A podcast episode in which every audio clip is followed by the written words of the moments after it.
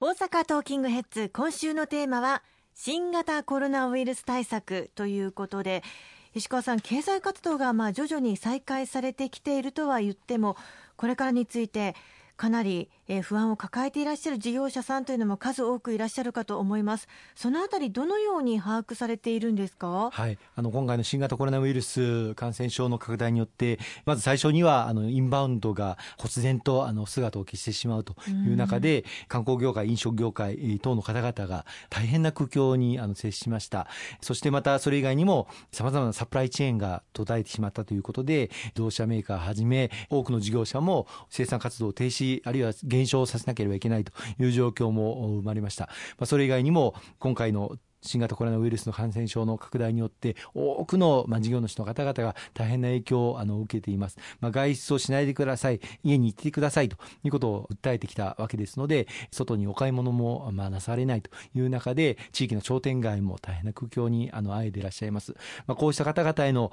支援策というものを拡充していかなければいけない。そのためにはその現場の事業主の方々がどういうふうに困窮しているのかということをきちっとご相談をお受けをする把握をしていくということが大変重要だというふうに思います。各地の市町村の商工会、商工会議所などでは相談窓口が設定されておりまして、多くのご相談をいただいているところなんですが、あの国の経産省としても、これまで事業主経営者の方々からのご相談を受けるワンストップの支援窓口として、よろず支援拠点というものをあの設けてきました。はい、あの大阪にも大阪府のよろず支援拠点というのがありまして、土日を含む今9時半から17時まで、さまざまな新型コロナウイルス関連の受け付けているところです。あの電話番号は06の4708-7045となっておりますので、様々な経営相談とされたい方は遠慮なくご相談をされしていただければというふうに思います。この、えよろず支援拠点の相談体制強化につきましても、今回令和2年度の第2次補正予算の中で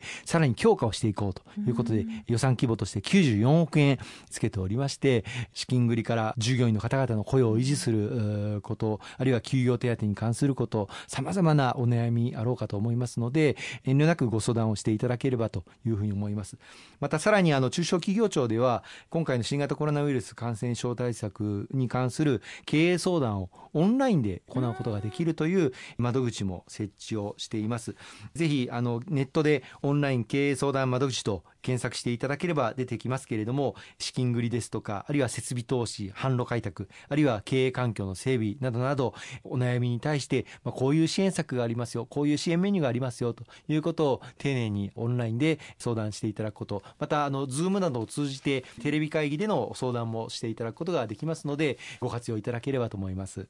オンラインというのは本当にありがたいですよね。なかなか対面では難しいということもあったりもしますしオンラインだとちょっと気軽に聞けるという利点もあるんじゃないでしょうか？そうですねメール等で相談内容をあらかじめ送っていただくこともできますが、まあ、時間は50分なんですけれども Zoom とかあるいは Google Meet を使って相談を無料で聞いていただくことがあのできますので遠慮なくご活用いただきたいと思いますね。ということは本当にさまざまな相談について対応してくださると思って良さそうですよね。そうですね。あの先ほども言いました、まあ資金繰りを当面どうすればいいかとか、まあ新たなこういう時だからこそ販路開拓をしっかりやっていきたいとか、あるいはこういう時にテレワークなど従業員の方々の働く環境を改善していきたいとか、こうしたさまざまなことに例えば国の支援メニューとしてはどういうものがあるのか、うん、専門家から貴重な意見を聞くことができると思いますので、ぜひご活用いただければと思います。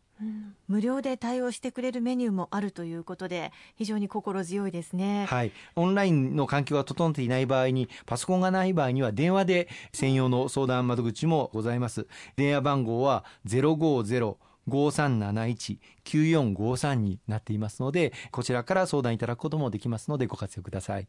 またあのこういった専門家を頼る場合というのは通常予算がかかってしまうかと思いますけれどもこういった機会ありますので気軽に相談ができるというのはとてもいいですね。そうですね。あの国としてこういった相談体制を強化をしていこうということで予算をつけさせていただいてまして先ほど言いましたあオンラインでの経営相談窓口も無料ですのでご心配なくご活用いただければと思います。ありがとうございます。後半もよろしくお願いいたします